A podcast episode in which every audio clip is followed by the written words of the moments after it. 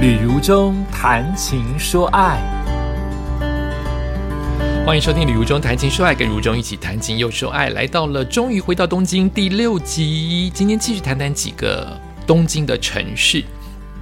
先谈到这个连着一起逛的元素表三道跟青山。谈到元素，大家很容易谈到竹下通，但我的年纪对竹下通真的没兴趣，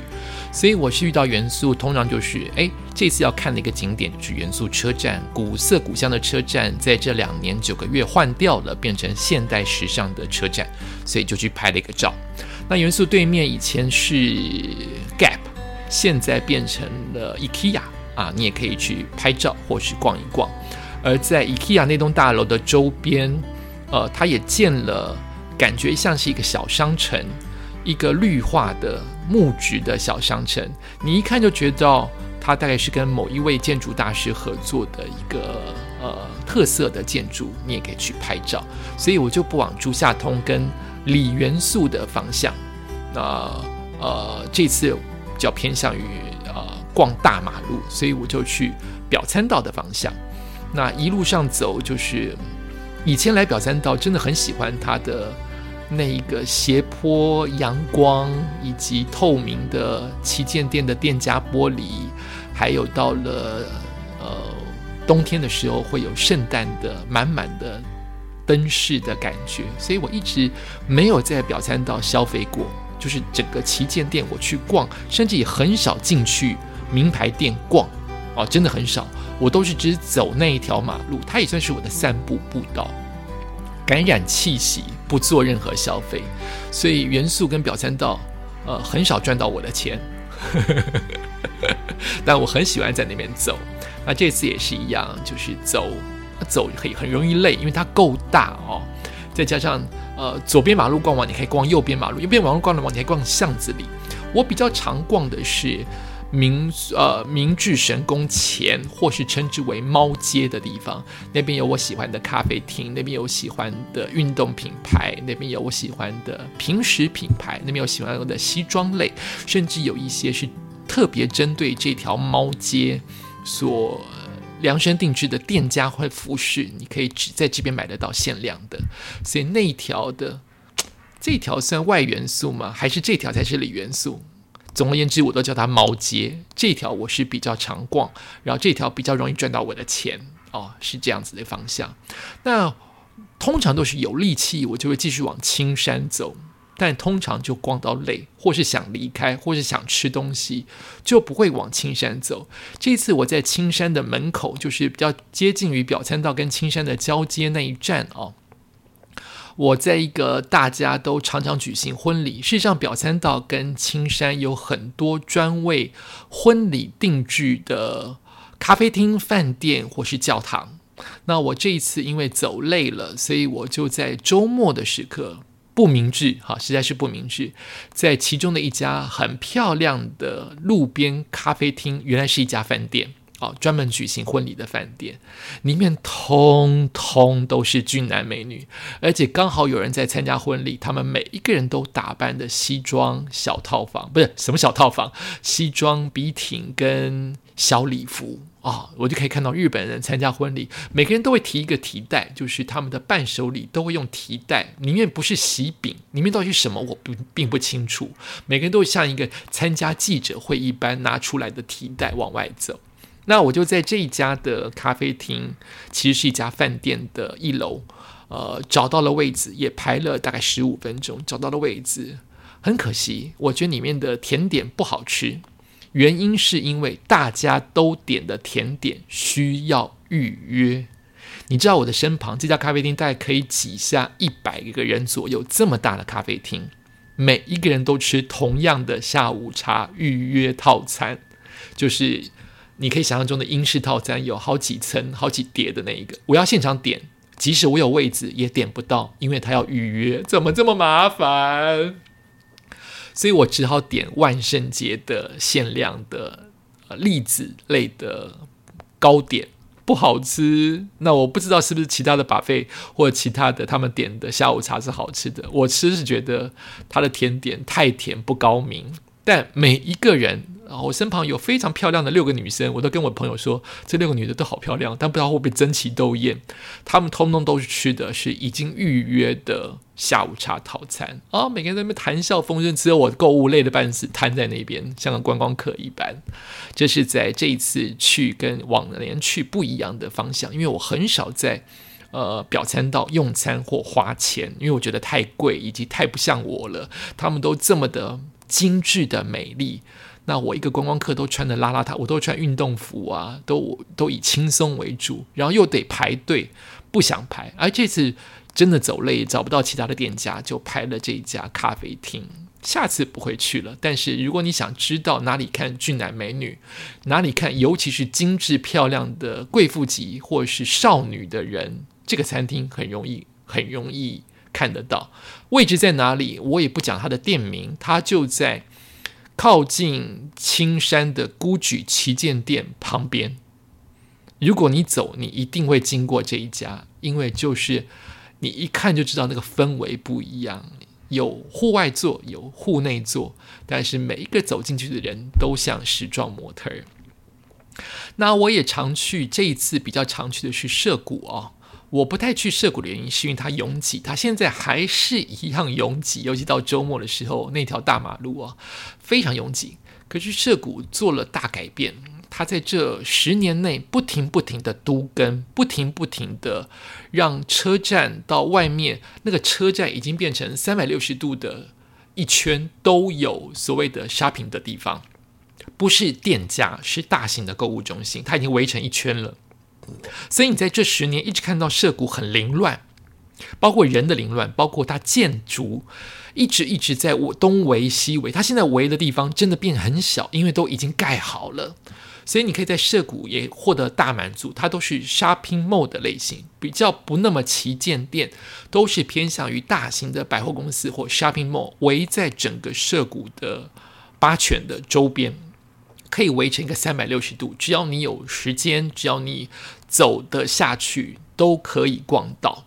那我在涉谷还是吃了我的排队的一兰拉面，还是很好吃。然后涉谷去了一个新的景点，叫做宫下公园，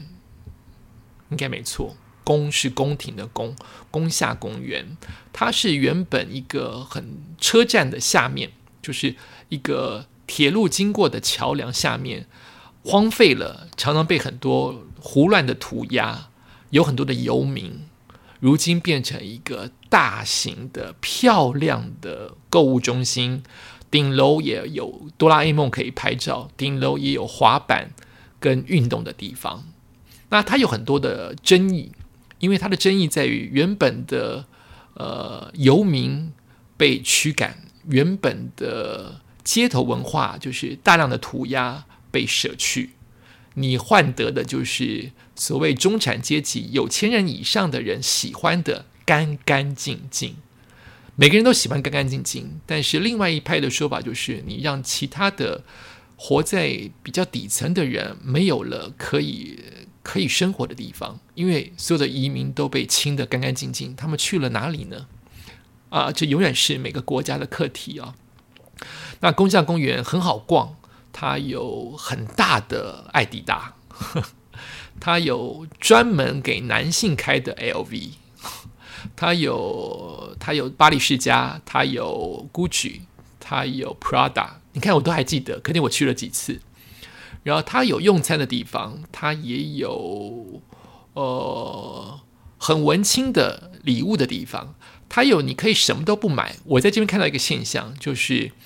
很多的涉谷的年轻人，他们可能会驻足在不同的区域。早十年、二十年，他们可能会驻足在西班牙版那个方向，在做聊天，在做搭讪，在做把妹。可我现在发现，大家都移到了宫下公园的顶楼，那边有大型的星巴克的草地，那边有很多的位置可以坐着赏夜景、赏火车。晒太阳，所以年轻人都在那边不消费的躺在地上的草地，或者是聊天，或者是把妹，以及一个现象，就是这十年来才会有的现象。以前我们可能会在涉谷看娜妹，现在比较看不到。现在你看到的是大量的网红，不顾人的注视，不在乎你看他，在整个宫下公园的顶楼自拍、拍戏、拍拍拍短片、拍照。拍各式各样奇怪的动作，为了他自己的频道，为了他自己的 IG，完全不在乎你看他。这这个景点又漂亮，又不要钱，然后又可以有自己的空间，因为它够大，所以很多的网红都在那边当做摄影师一般，当做记者一般被采访跟采访别人。这是在涉谷啊，一个很特别的一个情景。说到这个采访，我去逛银座的时候。因为是日本开放的第一、第二天，也有大量的国外记者跟当地记者在采访当地人。因为我从 LV 的咖啡出来，他以为我从 LV 购物出来，我是这样猜，或者是他也无所谓，他就再三的确定我会不会英文之后，就是要访问，我又躲过了，所以我台湾躲过一次记者访问，在东京又躲过一次记者访问。那可见，这真的是一件大事啊！对于所有的媒体来说，就日本开放了是一件大事。这是我刚才讲到涉谷的宫下公园，大家自拍自媒体，让我想到媒体的采访。另外一个，我花了也是半天的时间去复习的地方，叫六本木。六本木有两大景点，一个是 Lopongi Here，就是所谓的六本木之丘；还有另外一个地方叫六本木 Midtown。六本木中城，它就是一个公路，隔了东边跟西边，你很容易在东边走到西边，就花十到十五分钟就走到了。那就是两大都根，呃，它算是，尤其是 Lopongi Hills 是很早很早的都根，是东京代表性的早期的都根，呃，还是很漂亮，但是有一点点没落，也就是他当时十年前、十五年前。最夯的时期，各大的旗舰店都进驻。现在有一点点旗舰店离开，LV 还是在，但有一些其他的旗舰店就慢慢的退出，不把 r o p o n g i Hills 当做最主要的消费的地区。那那边还是结合了饭店，跟结合了美术馆，还是一个很值得花时间走走的地方。那我花比较时多的时间是在 Midtown，是在中城。除了他有我喜欢的那个 Hubs 这个蛋糕店也在那边开了。最重要的事情是，这一次在六本木的花园，它有展览，我也是不期而遇。这个展览我看影片的意思是以海洋废弃物，比如说渔网或是一些塑胶所做成的花朵，它布置在整个 Midtown 的花园，所以你会看到一朵一朵白色的花朵。都是人造的，是用回收物制成的人造的花朵，开满了整个花园。那我是白天去，我想晚上那个花当中就会放着烛火，也许是 LED，也许是真正的蜡烛，就会点燃整个六本木 Midtown 中城的整个地板跟花园，应该非常美。但我自己去试了一个有趣的他们的参展，就是他们将这样的废弃物，包括。呃，海洋的渔网、废弃的渔网编织而成的帐篷，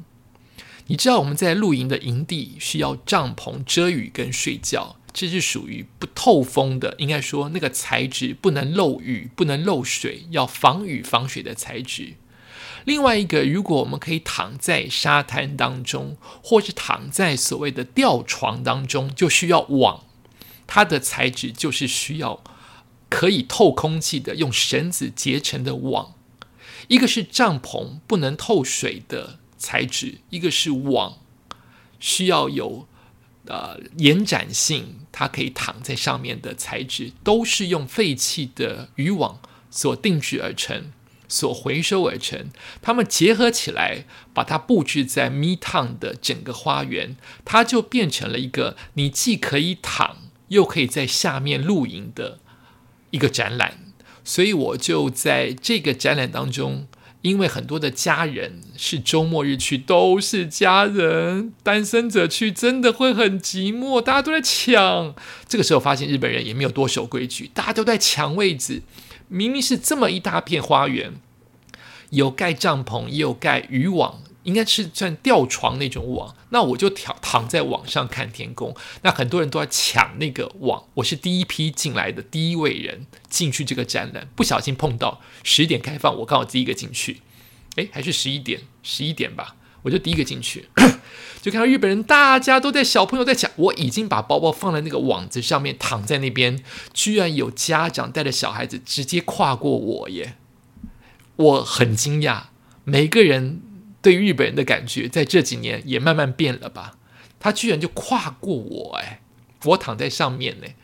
那这个也是一个展览，让很多的家长带着小孩子来放电哈，因为可以在小孩子可以躺在网上，或是穿过那个帐篷，就这么简单的一个展览，也很有趣。你有什么机会可以躺在大都市当中？在台湾应该就是合体吧，在台北应该就是大安森林公园吧，或者是圆山那边的合体。但是六本木这么寸土寸金的地方，他把花园开放，把吊床准备好，把帐篷准备好，你就是人来就好了，或者你带着食物来就好了。哦，大家还是很希望你戴着口罩，但我还是看到很多人，原本就是人都在不停的制止说你不要在网上弹跳，那很多日本人都在网上弹跳，所以。是不是也代表着日本人慢慢的也没有那么守规矩了呢？我也不知道，这是我看到的而已。这是我今天跟大家分享的元素表现到青山涉谷跟六本木，也感谢你收听今天的旅游中谈情说爱，我们下次再见。